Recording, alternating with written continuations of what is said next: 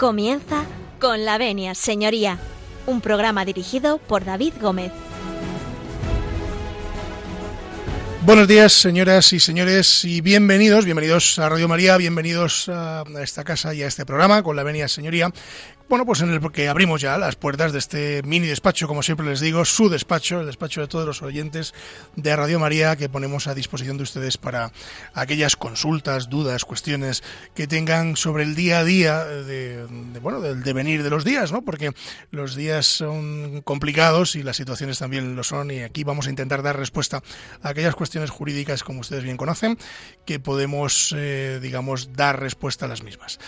Bueno, como les recuerdo, pueden interactuar con el programa. Eh, tenemos eh, distintas formas de interactuar con nosotros. Eh, una de ellas es nuestro contestador automático, tomen buena nota del número de teléfono que es el 91 153 85 70. Se lo repito para que vayan a buscar el boli, este que nunca pinta, para que puedan tomar nota. 91 153 85 70. Si ustedes eh, nos mandan eh, ahí sus consultas, nosotros les prometemos que les respondemos. También lo pueden hacer a través del correo electrónico que es con la venia arroba radiomaria.es con la venia arroba radiomaria.es a través de la página web de Radio María www.radiomaria.es y también a través de las redes sociales eh, de Radio María y del programa que como bien saben es en Twitter estamos en arroba guion bajo sr eh, y en Facebook estamos en la página de Facebook eh, con la venia señoría. Bien, como ven ustedes, eh, pueden, en fin, hacernos llegar sus propuestas a través de cualquier medio.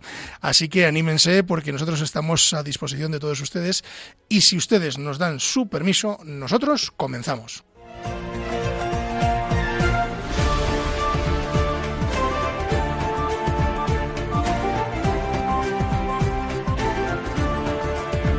Tiene la palabra. Bueno, pues tiene la palabra, tiene la palabra pues un jovencísimo abogado que viene nada más y nada menos que desde Elche. Daniel González Más, eh, muy buenos días y bienvenido. Es todo un placer y un honor. bueno, desde Elche, nada más y nada menos. Desde Elche, sí, Un sitio maravilloso y que bueno, pues eh, también es verdad que con esto de las eh, eh, comunicaciones uno está aquí en Madrid en nada, ¿no? perfectamente, nada, no nos damos ni cuenta, es decir, te estás leyendo de repente el noticiario y ya has llegado. Ya has llegado, estás en Atocha rápidamente y bueno, y, más que nada en, los estudios de, nuestra casa. Bueno, Daniel, cuéntanos un poco quién es Daniel González Más y a qué se dedica. Pues como tú, soy, soy abogado y bueno, estoy enfocado más en la abogacía de los negocios y resolvemos pues todo tipo de circunstancias en los que una empresa pues se puede involucrar, ¿no? Y eh, dirijo la firma Danigmas, que es Legal and Business, y ahí desde, desde Elche al mundo, ¿no? Porque hoy en día con la globalización llegamos a todas partes del mundo, nos enfocamos en, en, en esa abogacía corporativa que, tanto se habla, pero a veces es la gran desconocida, ¿no? Y aquí pues vamos a comentar estos modelos de negocio que surgen, ¿no? Como de la nada, porque a veces no conocemos ni esa tecnología y muchas veces nos estamos enterando cuando ya eso ya es, ha evolucionado ha pasado prácticamente, máximo, sí, sí. Como siempre al caballo, ¿no? Sí, de repente hay algo nuevo y ya es casi viejo, ¿no? Antes, de salir, casi, ¿no? Brutal, brutal. Sí, y más también en este mundo eh, también nuestro del derecho, ¿no? Que va evolucionando rapidísimo, ¿no? Constantemente, sí. Se está hablando ya de, del derecho aplicado ya a la robótica, ¿no? Sí, que parece como una cosa lejanísima, ¿no? Pero que está aquí al lado, ¿no? Está ahí a la, vuelta de la esquina. Daniel, pues eh, si te quedas con nosotros, que te vas a quedar todo el programa, lógicamente, porque desde, desde que ha venido de, Elche, pues el pobre ha estado aquí esperándome a que llegase, pues eh, bueno, nos va a hablar de muchas cosas y nos va a hablar de los nuevos modelos de negocio, que él ya lo anunciaba, ¿no? Que son muchos y muy variados. Así que, si les parece a todos ustedes, vamos a hacer un pequeño alto en el camino, vamos a escuchar mm, un ratito a los secretos y volvemos enseguida. No se marchen.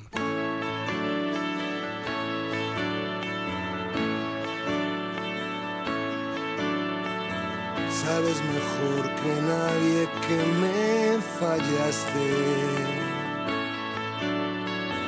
Que lo que prometiste se te olvidó. Sabes a ciencia cierta que me engañaste que nadie te amaba igual que yo. Lleno estoy de razones para despreciarte. Y sin embargo quiero que seas feliz. Y allá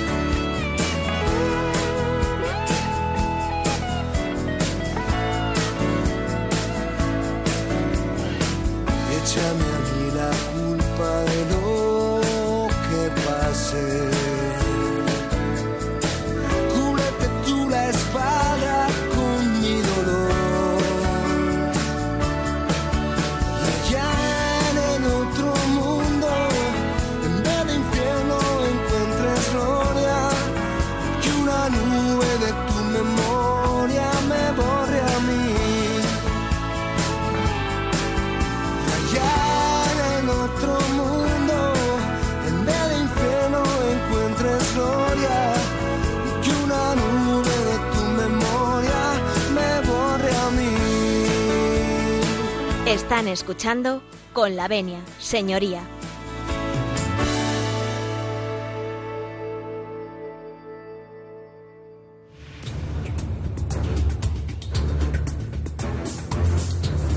El caso de hoy.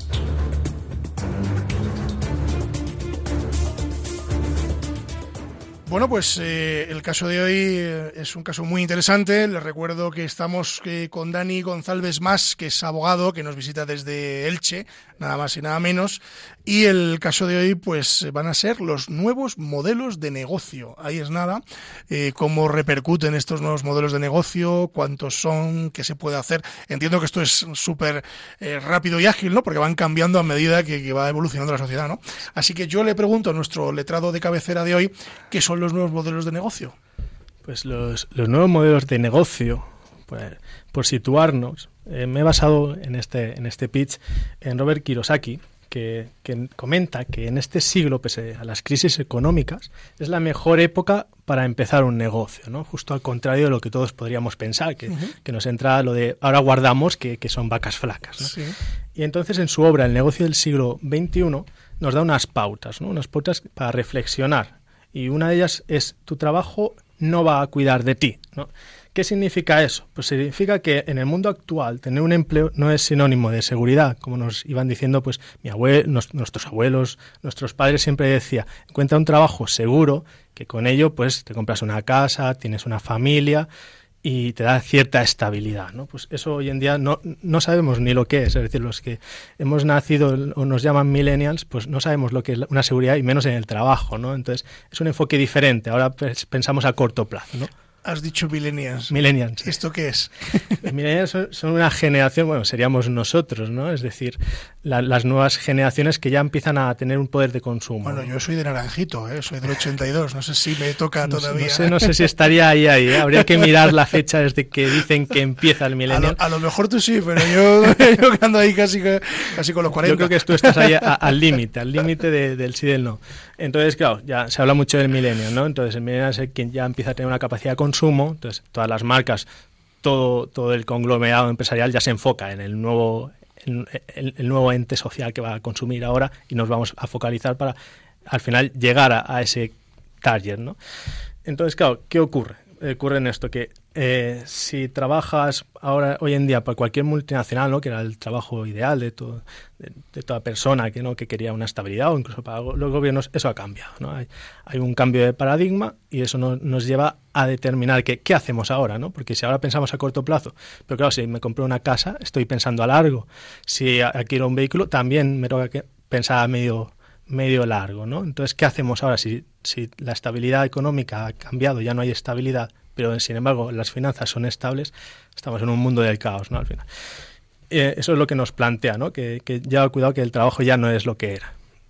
Otro de, los, de, de, las reflexiones es que cuando los tiempos son malos, son, verdaderos, son los verdaderos, eh, eh, bueno, los verdaderos emprendedores los que emergen, ¿no? Es decir, ya se hace un filtro, porque en época de bonanza todo el mundo emprende, todo el mundo hace negocio, pero claro, porque parece como que hay una especie de burbuja o una especie de, de ciclo estable o ciclo positivo que nos, que nos favorece. Te invita, digamos, a... Te invita a decir, mira, pues voy a probar, ¿no? Porque mi vecino ha montado una churrería, por ejemplo. Pues, sí, pues, pues, pues yo dos, ¿no? Claro. Es decir, yo, yo, pruebo, claro, pero cuando hay vacas flacas, por así decirlo, es cuando es más complicado. Entonces, el que realmente quiere emprender o quiere o, o, o le nace desde, desde su perspectiva, ahí es cuando ya es otro enfoque, ¿no? Ya no todo el mundo se atreva entonces, estamos viendo que los negocios que, que, están surgiendo ahora, que lo entraremos al detalle, pues ya son unos negocios mucho más elaborados y mucho más específicos. No es me monto una inmobiliaria o de repente me monto un bar. No, estamos hablando ya de, de unos modelos de negocio mucho más cuidados, con, con unas tecnologías que a veces ni conocemos nosotros, pero ellos ya los conocían, es decir, lo han adaptado de manera fugaz. Sea, cuando hablamos de manera fugaz, eh, bueno, entiendo que, que, es cuestiones como muy volátiles, ¿no? Muy volátiles, eh, que son llamadas, digamos, a, cambiar los distintos eh, modelos de negocio, ¿no?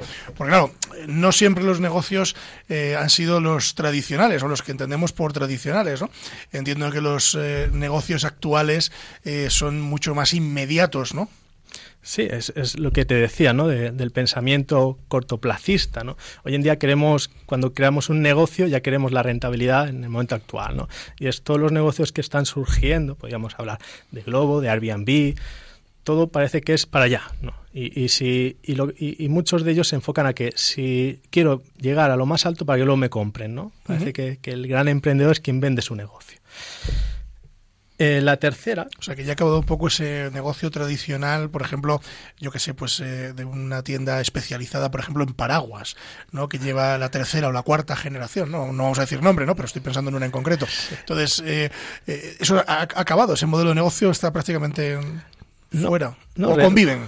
Convive porque hoy en día, claro, te haces una app y, o una plataforma y ese modelo tan tradicional lo puedes adaptar ¿Podemos explicar lo que es una app? Una app es una... a lo mejor te meto en un lío. Sí, bueno, no, no. Es, decir, para que nuestros oyentes también sepan un poco que... Una app es una aplicación, pues todos tenemos hoy en día un smartphone y en el smartphone tenemos apps, ¿no? Una app es quien te facilita a través de una plataforma el acceso a. Entonces, tienes, imagínate una app para comprar paraguas, ¿no? Por ejemplo. Y que imagínate que llueve y le das a la app y en cualquier lugar en el que te encuentres alguien te entrega un paraguas. Imagínate, sería ideal, ¿no? Es decir, ay, qué mal día, me voy a mojar. No, pues sería una innovación dentro del mismo sector ¿no? y, y dentro del mismo negocio. Pues, o sea que digamos que la app es estos iconitos que tenemos en el sí, móvil, sí. ¿no? Que son los que nos hacen, eh, de, pues por ejemplo mi madre cuando va de, de yo qué sé, pues de Carabanchel a Sol, eh, le dice cómo tiene que ir, ¿no? En qué metro tiene que coger y qué autobús. Bueno, todos conocemos WhatsApp hoy en día, entonces, sí. claro, pues es WhatsApp pues en todas las demás. Igual. O sea que los modelos de negocio tradicionales también pueden convivir de alguna manera con los eh, modernos, ¿no? O con los actuales. Sí, por eso a, a, citaba Globo es al final un reparto, ¿no? Que, que, da la posibilidad de que los restaurantes pues puedan poner en pues puedan externalizar ese reparto porque era muy costoso tenerlo de forma interna y luego, por ejemplo, le da la, oportunidad y ofrecen de todo. Entonces, al cliente le da la comodidad de no tener que desplazarse. Airbnb da la comodidad de en cualquier punto del mundo, ya la plataforma ha evolucionado tanto que puedes tener un lugar donde dormir ¿no? y, con la comodidad de, estar como en casa. Entonces, todo eso lo vas viendo porque son necesidades que ya había, ¿no? Tú te vas a, a Roma y te tienes que buscar algún sitio donde, donde estar. Pues puedes encontrar el sitio más ideal, ¿no? El, apartamento de tus sueños, pues lo puedes encontrar ahí. Hay una cosa que me surge al hablar contigo, que es eh, al, nombrar pues una serie de en fin de empresas que se, dedican a cuestiones eh, varias no eh, hay eh, en la sociedad actual y seguramente nuestros oyentes también lo hayan escuchado en algún momento se ha creado esto que llaman economía colaborativa.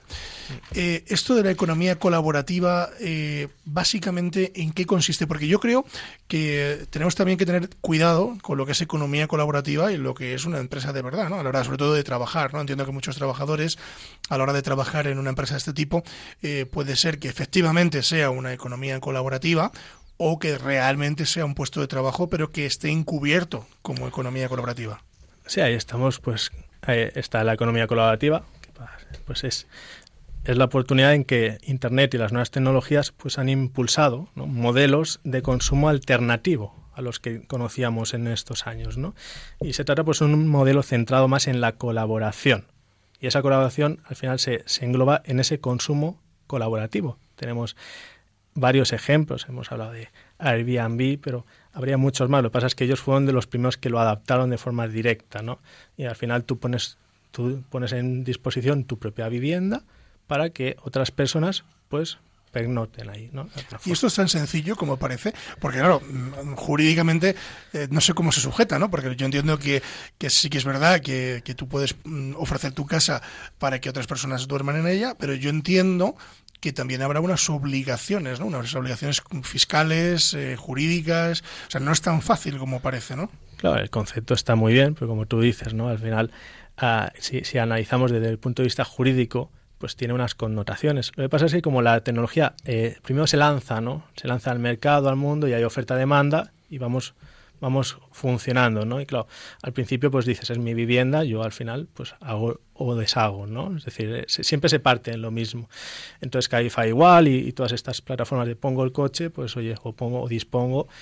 Pero claro, ¿dónde está el problema, no? Pues al final si eso es se va repitiendo, ¿no? No es que a un alemán le diga, venga, pues ven a mi casa, sino que reiteradamente voy teniendo unos ingresos y esos ingresos al final, ¿qué hacemos con ellos, no? Es decir, estoy profesionalizando una economía colaborativa en beneficio propio. Al final hay una actividad económica, ¿no? Entonces, vamos a los términos y decir, si hay actividad económica y hay unos ingresos de X, oye, pues esto habrá que ver si hay que tributarlo, ¿no? Entonces, es lo que, lo que al final se va evolucionando. Y luego las viviendas tienen que ciertas condiciones.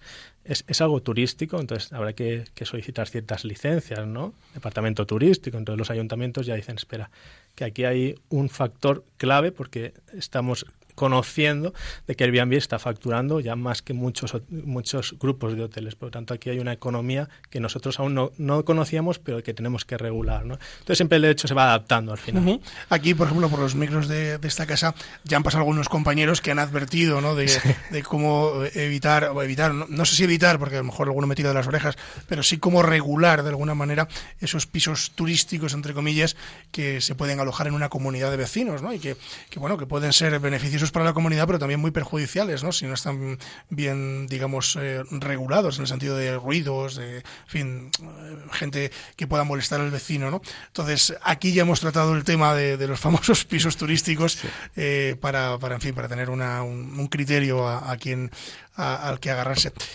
hablábamos de economía colaborativa, pero mm, y tú tocabas un tema que, que me parece muy interesante, que es decir, que no se confunda la falsa, o sea, la economía colaborativa con un pues con una economía de verdad, es decir, con un puesto de trabajo de verdad, o sea, no sé, pues el repartidor que trabaja para X compañía de reparto eh, que a priori parece que es, bueno, pues en mis ratos libres colaboro, etcétera, etcétera, eh, parece que a priori eh, o presuntamente no es una economía colaborativa propiamente dicha. Corrígeme si me equivoco. Sí, hemos, bueno, hemos descubierto en varias noticias, ¿no? Que al final detrás de estas empresas, ¿no? Que claro, todos nos van a bueno, todos nos decimos que bien va, ¿no? Es a nivel global, facturan muy bien, es algo innovador, pero claro, como tú dices, ¿no? El derecho laboral que hay. Y muchas de ellas, pues claro, esto como empieza como trabajos para estudiantes, sácate un sobresueldo y demás, entonces parece que de alguna forma es algo laxo, hasta que al final dices, ¿qué ocurre con esa gente, no? Pues si son autónomos dependientes o son falsos autónomos, o cuál es la situación detrás, ¿no? De cada uno de ellos. Claro, vemos que muchas de ellas, pues, no siguen de alguna forma, ¿no? Una línea directa y como también hablan, como se enfocan en términos globales, ¿no? Pues la legislación de cada país es diferente, entonces a lo mejor una es más permisiva, pero otra, otra es diferente, ¿no? dependiendo de cómo esté enfocado. Entonces, claro, en España sí que hemos descubierto que varias empresas de, de este tipo han, han, tenido problemas al final, porque sí, ya se descubría que al final podía, podía concluir en que es falso autónomo y al final pues tendría que regularse de una forma un bien a nivel contractual o que el mismo repartidor pues pudiera trabajar para más de una plataforma no entonces sería autónomo porque tiene varios clientes y no solo una interdependencia económica a un solo. Claro hacía esta pregunta porque hace unos días eh, nos ha llegado un asunto mm, a tratar profesionalmente y, y, era pues un chico que tiene un accidente eh, de tráfico eh, a lo alto de una bicicleta eh, haciendo un reparto, ¿no? Entonces eh, la empresa X eh, no se quiso hacer cargo de ese siniestro, ¿no? Porque el chico era autónomo, etcétera, etcétera, ¿no? La realidad, a mí como letrado me decía que ese chico era un falso autónomo. Es decir, era un, una, le habían vendido la idea de que era un autónomo de verdad, pero realmente no lo era. Y ese trabajo, o sea, de, hecho ese accidente lo estamos viendo en la vía laboral que, que, así será, ¿no? Es decir, al final será considerado como un accidente laboral propiamente dicho y no como un trabajador autónomo, que es lo que pretende ver la empresa en este caso en cuestión. Sí, en principio dan a entender que son autónomos, pero cuando sí, podríamos analizar cada uno de ellos para quién estás dedicando la mayor, la mayor parte de tu tiempo y tus ingresos, de dónde derivan, ¿no? Entonces ya podemos ir atando cabos y decir, a ver, es, por ejemplo, cualquiera de ellas si es en exclusiva y te está incluso imponiendo un, un horario, te, ya estamos verificando decir, oye, aquí hay una dependencia. Entonces, de alguna forma, usted tendría que tener otra regulación uh -huh. en un contrato o cualquier otra forma legal ¿no? de, de, de, vincular a la empresa con el trabajador.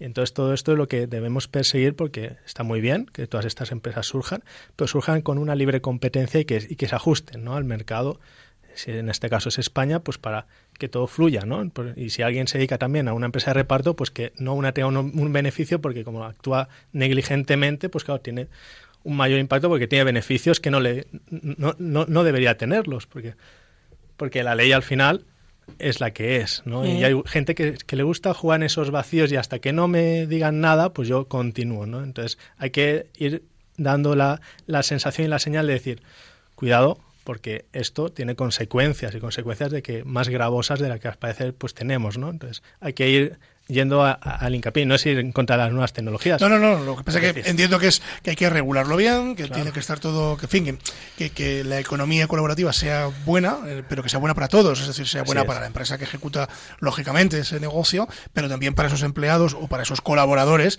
que, que trabajan con ella, ¿no? Yo lo entiendo así, vamos, es decir, tiene que ser de esa forma. Bueno, ¿te parece que hagamos un alto en el camino? Nos vamos a ir a escuchar a Juan Luis Guerra y a la vuelta, después de que llueva café en el campo, eh, a la vuelta volvemos y seguimos hablando con, con Daniel González y de nuevos modelos de negocio, así que no se marchen.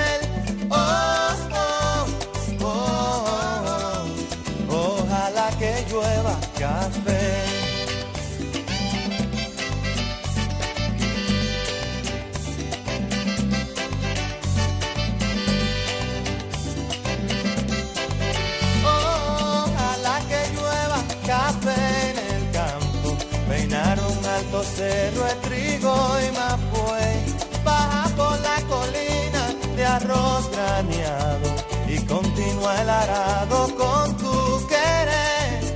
Oh, oh, oh, el otoño en vez de hojas secas. Vista mi cosecha y sale. Sembra una llanura de batata y fresas. Ojalá que llueva café. Pa' que en el conuco no se sufra tanto Ojalá que llueva café en el campo. Pa' que en Villa Vázquez oigan este canto. Ojalá que llueva café en el campo. Ojalá que llueva, ojalá que llueva y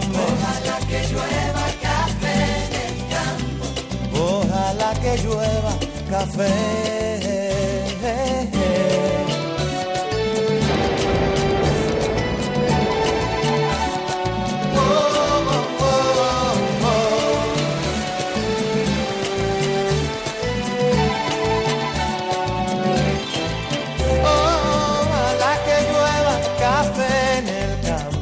Sembrar un alto de trigo y mapuey, baja de arroz trañado y continúa el arado con tu querer. Oh, oh, oh, Ojalá el otoño en vez de hojas secas vista mi cosecha y sale. Sembra una llanura de batata y fresas ojalá que llueva café. Pa' que en el conuco no se sufra tanto. Ojalá que llueva café en el campo. Pa' que los montones oigan este canto. Ojalá que llueva café en el campo. Ojalá que llueva, ojalá que llueva, hombre. Ojalá que llueva café en el campo. Ojalá que llueva café, mm, pa' que todos los niños canten en el campo. Ojalá que llueva café en el campo. Pa' que en la romana oigan este canto. Ojalá que llueva café. Están escuchando con la venia, señoría. Ojalá que llueva y hombre. Ojalá que llueva café en el campo. Ojalá que llueva café.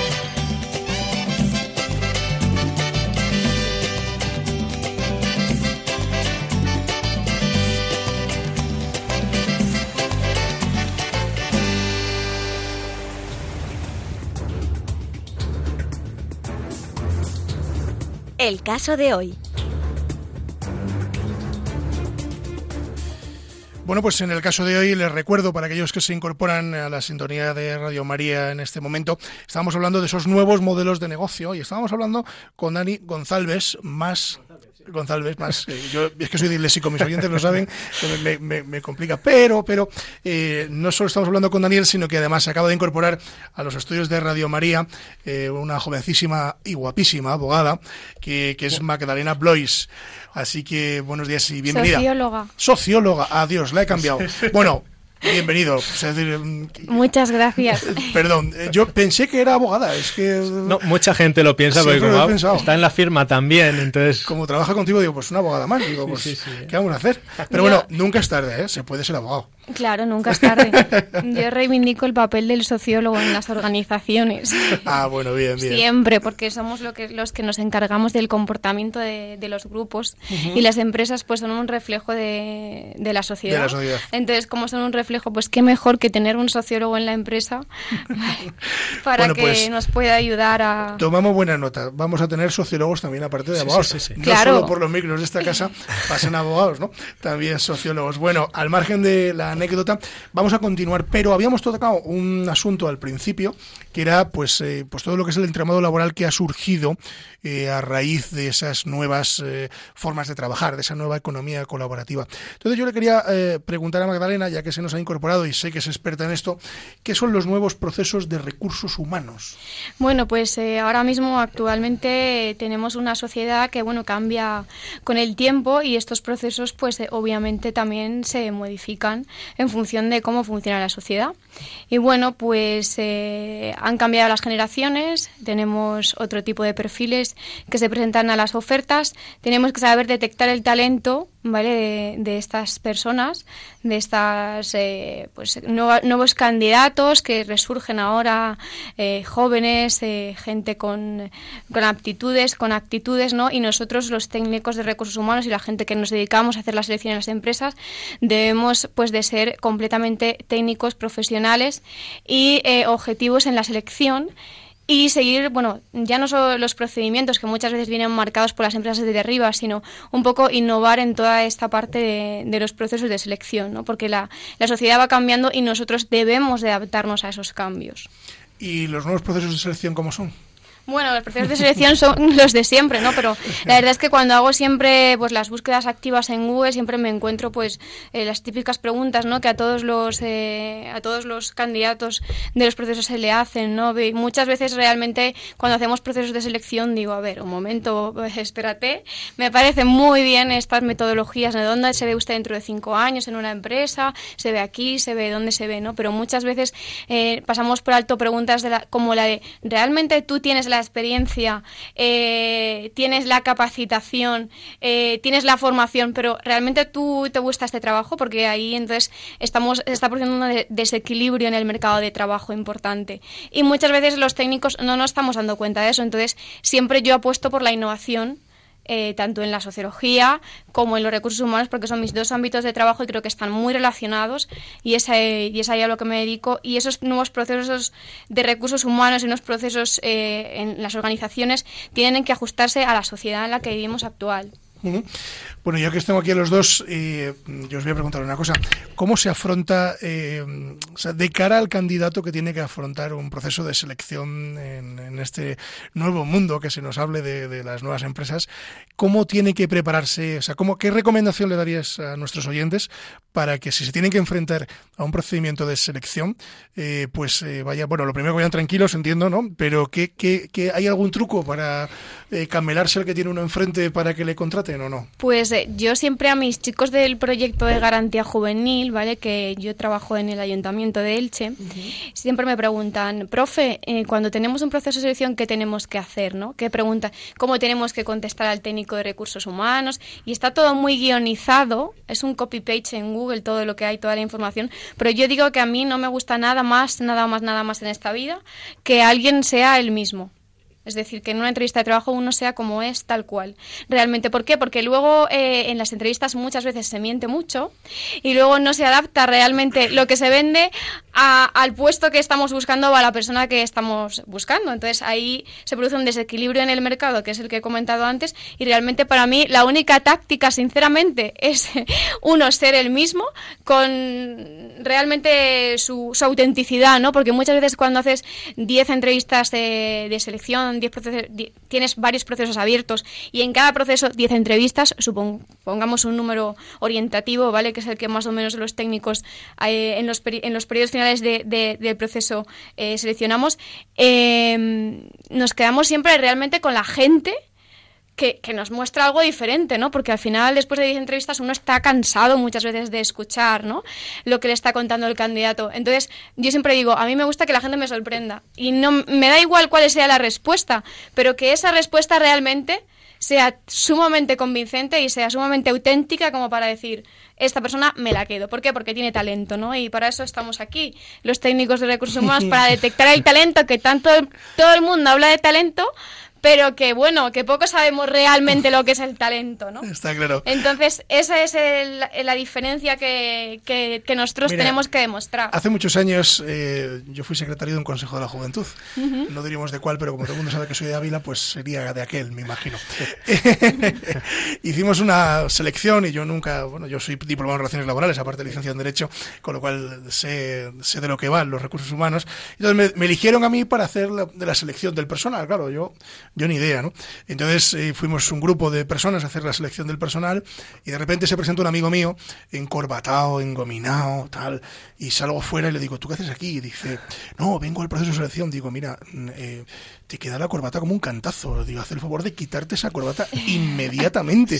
Digo, porque no eres tú, no eres tú. Entonces el muchacho eh, me hizo caso, se, quitó la corbata, entró en, chaqueta, al final no le cogimos, pero por lo menos mm, no era él, era él, no era una persona que venía prefabricada con su corbata o tal. Yo Claro. creo que eso es muy importante, ¿no? Que seas tú mismo, ¿no? Hemos dicho. Yo pienso que es lo mejor, que es la mejor técnica, porque yo realmente todas las entrevistas que he hecho en mi vida, eh, ya siempre desde el lado del candidato y también desde el otro lado, porque puedo hablar desde los dos lados, es ser yo misma. No hay nada mejor en esta vida que ser uno mismo. Dani. Sí, esa, esa identidad, ¿no? Porque como, como decía ella ya... eh, Es que ha llegado la dama y te hemos dejado al lado. Sí, totalmente, eh, totalmente. No, enlazando, pues, por ejemplo, ¿no? en, la abogacía pare- parecemos todos clones, ¿no? Decir, Efectivamente, sí. compramos las mismas corbatas, el mismo traje y cuando dices proceso de selección de abogados, ¿no? Todos tenemos idealizado qué es un abogado, ¿no? Y al final luego lo que, lo que más les interesa a ellos son nuestras habilidades o competencias, ¿no? Entonces muchas veces nos enfocamos en algo que, que es lo obvio, lo, abogados somos todos, ¿no? Pero ¿qué quiere esta empresa de nosotros? Si es internacional, pues enfocará más en la competencia lingüística, ¿no? Por ejemplo, y nuestra experiencia en internacionalización, eh, cuántas fusiones, cuántas adquisiciones es en, en mercantil, y muchas veces nos quedamos mucho en lo abstracto, ¿no? Entonces queremos todos parecernos a, a todos porque parece como si eres así eres el ideal, ¿no? Pero, pero al final lo que interesa es ese talento que, que decía Magdalena y, y esa identidad, ¿no? Que nos define. Entonces, e- es apostar más por, por, por quiénes somos. Eh, Claro, y luego además en las organizaciones eh, en principio hay muchos planes de, de desarrollo de carreras, ¿no? Entonces ahí es donde se puede ir puliendo realmente al candidato que estamos buscando, al talento que estamos buscando, se puede ir puliendo y para eso están las personas adecuadas en las empresas para que esas personas lleguen a desarrollar las competencias a- a- al nivel máximo. Antes de que tú llegaras, eh, Magdalena, eh, Dani, hemos, eh, hemos estado charlando y ha salido la figura de los millennials, que él con todo, cari con todo el cariño del mundo ha dicho que nosotros somos millennials. Yo ahí me he escurrido un poco, ¿no? Porque yo soy del 82, así que me imagino que serán las nuevas generaciones. Yo ya mm, voy pintando canas. Yo entonces soy millennial, Entonces sí, porque ¿ves? soy del 86. o sea, Entonces sí, ¿ves? Sí, esto, sí, esto ya me, me cuadra más. Pues decía que tú estás al límite, habría que mirarlo. Estás ¿eh? en el límite. Podemos explicarles, aunque lo hemos hecho, pero por refrescar un poco a los oyentes, mm, que cuando mm, se escucha en tertulias, a lo mejor también en programas como este, ¿no? Eh, pues la figura del millennials, o sea, realmente a qué nos estamos refiriendo. Pues la figura del millennial es una figura que se ha socializado con las nuevas tecnologías. Bueno, eso es principal, eh, esa es la diferencia. Lo que sí es cierto es que dentro de ese bloque generacional que hemos seleccionado como millennial, ¿no? que es del 81 hasta cuál es el otro año de cierre, hasta el 2.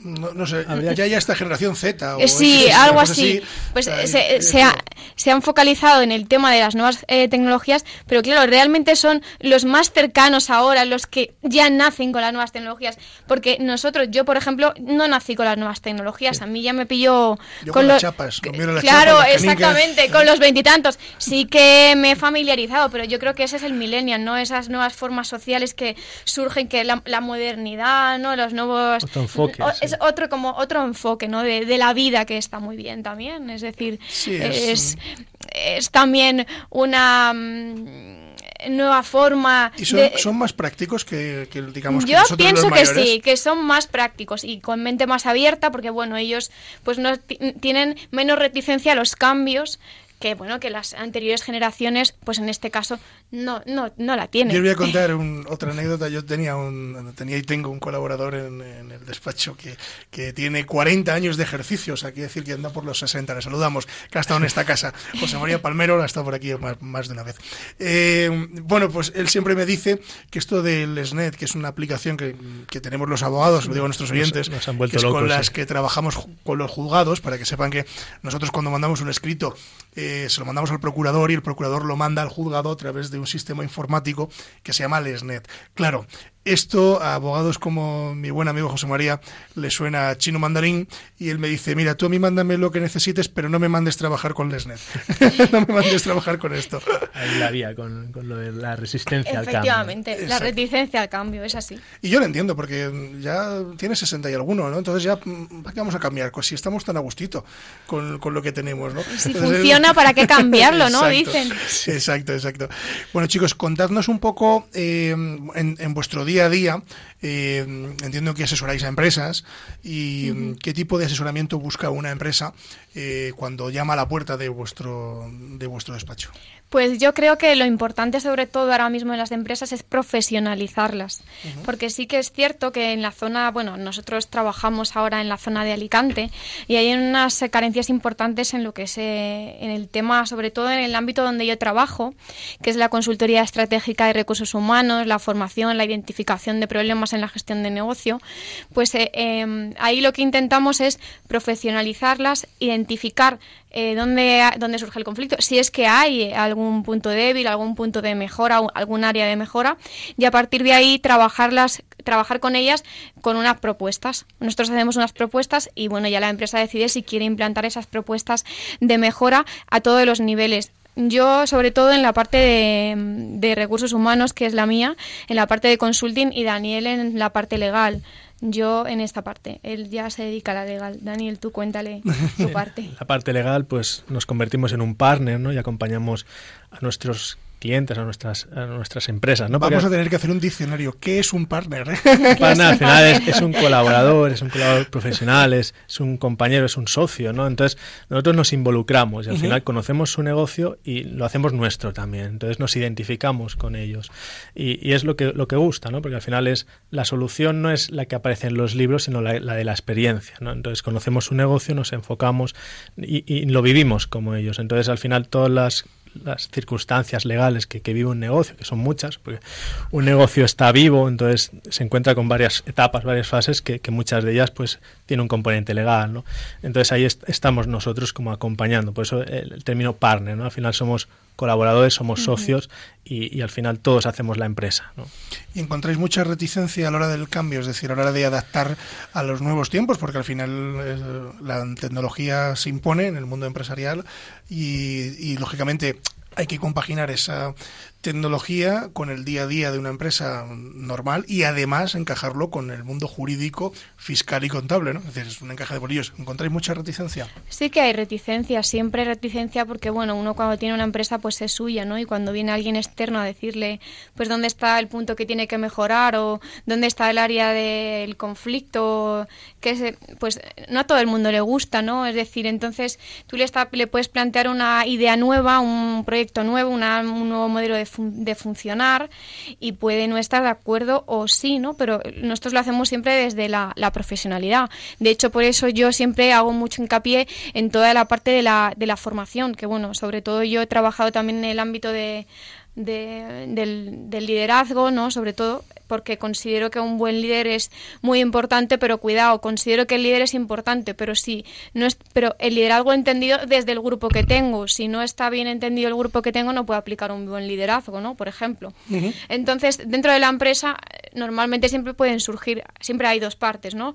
Eh, ¿Dónde surge el conflicto? Pues eh, o bien en los trabajadores o en el o en la persona que está en la gerencia, ¿no? Normalmente en alguno de los departamentos, pero vamos, en resumen, es fácil de identificar para los que llevamos mucho tiempo ya en esto. Y entonces eso es lo complicado, hacerle un poco ver al cliente realmente lo que necesita, pero cuando lo ve ya todo va todo va sobre ruedas. Es cuestión de que lo pruebe. Exactamente. Bueno, eh, aprovechando que estáis aquí los dos, eh, bueno, hemos recibido alguna mm, carta por, por cambiar un, poco de tercio, aunque luego continuaremos, y hemos recibido una carta concretamente, a ver si me echéis un cable. Bueno, eh, Madalena no, porque es socióloga y a lo mejor... Bueno, que se está haciendo muy, muy jurista también, ¿eh? sí, sí, estoy ya... Pero bueno, lo mismo, de solo de escucharte a ti seguramente se, se aprenden muchas se cosas. Se aprende mucho, efectivamente.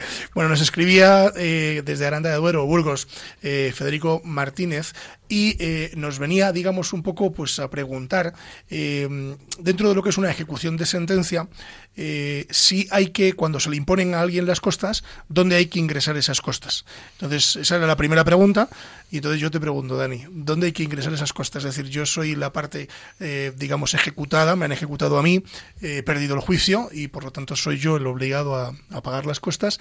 ¿Dónde voy a pagar esas costas? Pues claro, normalmente el juzgado pues ya tiene una cuenta donde se, realizan los depósitos, ¿no? Que, no es de nadie, es decir, no, no, no es una cuenta de Paquito Pérez que, que nadie se puede fiar, ¿no? La institución ya, ya cuenta con, con, con, esa con esa forma de proceder, ¿no? Sobre todo para las finanzas, las costas y, demás, ¿no? Para que de alguna forma, si luego sale favorable o te lo tienen que, devolver, pues sea más, cómodo, ¿no? Él preguntaba también en la carta que si tiene que ser la parte demandante la que solicite el pago de esas costas. Bueno, si no se pagan, yo entiendo que si no se pagan voluntariamente será el demandante el que le pida al ejecutado que, abone esas costas. Sí, eso, es lo habitual, ¿no? Es decir, al, fin de cuentas, las costas, pues, como tú, como decíamos antes, no es del cliente, ¿no? Entonces, quien es la parte perjudicada, pues tendrá que exigirlo de forma directa. Eso nos preguntaba, que al final de la carta nos venía a decir que si efectivamente eh, las, las costas son del cliente o son del abogado. Aquí hay una falsa creencia en que son del abogado y aquí muchos abogados me van a tirar de, los, de las orejas, pero no me importa porque la deontología profesional está por encima del negocio. Así es, así es. Y, bueno, pues que quede claro, aunque aquí ya lo hemos dicho muchas veces para que nuestros clientes eh, puedan tomar criterio cuando tengan un procedimiento de estos, las costas son siempre del cliente nunca son del abogado, salvo pacto en contrario, a no ser corrígeme si me equivoco, Dani, que eh, en el procedimiento judicial tú hayas llegado a un acuerdo con el abogado diciendo que esas costas eh, serán para el abogado porque tú previamente no has pagado nada. Si no es el caso, las costas son siempre para el cliente. Sí, como bien indica, si, de alguna forma aún no se han resarcido los honorarios del abogado, pues el abogado puede decir, bueno, pues de las costas me cobro mis minutas, mis honorarios. Ahí hay un pacto y ahí es de una forma lícita, pero si has cobrado tus honorarios de forma directa, bien, y está todo conforme, las costas al fin de cuentas pues pertenecen al cliente, como tú bien dices. Bueno, pues eh, esperemos que a Federico, que nos escribía desde Aranda de Duero, eh, pues eh, haberle dejado medianamente claro su contestación. Si no, le invitamos a que nos deje un mensajillo en el contestador automático y también le, le podremos contestar o que nos llame en directo para poder, poder contestarle. Bueno, creo que estamos ahí en tiempo de descuento y por lo tanto pues vamos a ir recogiendo velas. Así que bueno, yo lo primero quiero daros las gracias a los dos eh, y bueno, si queréis para concluir un poco, eh, aquellos que, mm, somos un poco zotes en la materia, eh, realmente es necesario este cambio de, mm, de las nuevas tecnologías. ¿Vosotros lo veis como una cosa necesaria? Bueno, ahora eh, somos o tecnofóbicos o tecnofílicos. Entonces, Madre mía, eh, vamos a seguir apuntando. O tecnofobia o tecnofilia, así se llama el concepto. La tecnofobia es no a las nuevas tecnologías y la tecnofilia sí a las nuevas tecnologías. Entonces, las nuevas generaciones millennial pues son sí a las nuevas tecnologías y las generaciones pues anteriores pues son un poco tecnofóbicos. Y lo entendemos porque no se han socializado en ello. Cuando no ha habido un proceso de socialización, pues es complicado uno que se adapte a las, a las nuevas tecnologías. Pero bueno, eh, aún así, aún teniendo esas dificultades, pues vemos que las que ya ciertas personas eh, que no son millennials las controlan perfectamente. Es decir, que lo que no lo que sí debemos hacer es adaptarnos a la sociedad en la que vivimos. Y desde luego, y otra cosa, y, es, decir, es algo que está muy claro, es que creo que ya no sabemos vivir sin las nuevas tecnologías. Bueno, hay veces que conviene dejar el teléfono metido en un cajón. De vez en cuando hay que hacer una desintoxicación, que yo eso lo hago mucho a mis chicos de, de, garantía juvenil. Les digo, hoy vamos a hacer terapia de desintoxicación. Y entonces cojo todos sus teléfonos móviles y están tres horas sin tocarlos eso está muy bien, es una terapia muy buena para los millennials. Hay vida más allá que de estos cacharros que tenemos aquí encima de la mesa. que antes se vivía sin ellos y la vida funcionaba igual. Además se puede escuchar la radio, se puede escuchar Radio María que es muchísimo más productivo. Totalmente. Y, mucho más instructivo seguramente que estar todo el día pegado a la pantalla. Y además no hemos hablado del control social también que provocan este tipo de dispositivos. Que es mucho, ¿no? Que es muchísimo. Bueno, Daniel nos podía haber hablado un poquito de ello, porque aparte yo sé que eres detective, entre otras cosas, ¿no? Sí, así es, mi profesión secreta. bueno, que ya ha dejado de serlo, por lo acabamos de, decir, lo acabamos de decir en los micros de esta casa. Entiendo que aquí también hemos hablado alguna vez sobre el control de que se ejerce sobre las redes sociales, ¿no? Y siempre hemos dicho que precaución, ¿no? Precaución y sobre todo pues a los padres que tienen niños peques, pues eh, que tengan un control, en fin, porque eh, esto está muy bien, pero todo en su justa medida y desde luego pues con un cierto control sobre ello, ¿no? Yo no sé qué opináis vosotros, pero entiendo que debe ser así. un punto de equilibrio es importante. Al final lo hemos enfocado desde el ocio, pero tiene que ser muy responsable por, las consecuencias que, vivimos. Bueno, chicos, pues eh, me tengo que despedir porque se nos acaba el tiempo y os tengo que decir mm, un adiós que será un hasta luego, aunque os, mar- os marchéis a Elche, pero bueno, pues volveréis, digo, ¿no? Porque hay, hay ave, creo, ¿no? Sí, O sea, y estamos a dos horas. En Bueno, pues- nos veréis más por aquí. Muchas gracias. Nada, Daniel eh, y Magdalena, muchísimas gracias por estar con nosotros eh, esta mañana en los estudios de Radio María y haciendo ese esfuerzo. Eh, os doy las gracias de verdad por venir desde Elche a, a, bueno, pues aquí con nosotros a nuestros estudios. Y a todos ustedes, señoras y señores, les doy las gracias un lunes más por estar con todos nosotros al otro lado de, la radio, ¿no? Porque, bueno, mm, ustedes están ahí, aunque yo no les veo, pero sé que están pre- siempre presentes con nosotros en, nuestra emisora.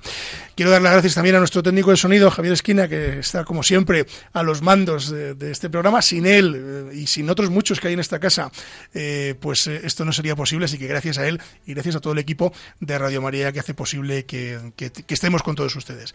Recordarles simplemente dos cositas. Una, pueden contactar con nosotros eh, a través del correo electrónico con la venia arroba radiomaria.es, se lo repito, con la venia arroba radiomaria.es. También en el contestador automático que es el 91 153 85 70.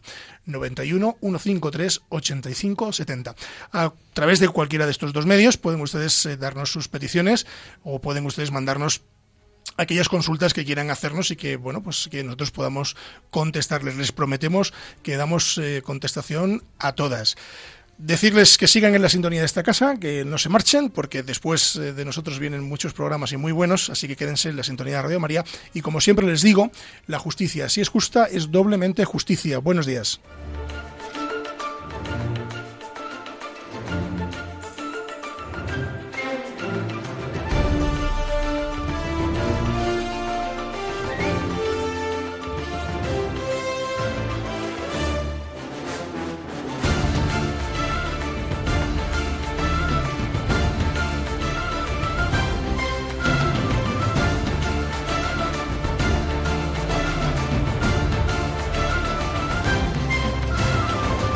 Les hemos ofrecido Con la Venia, Señoría, un programa dirigido por David Gómez.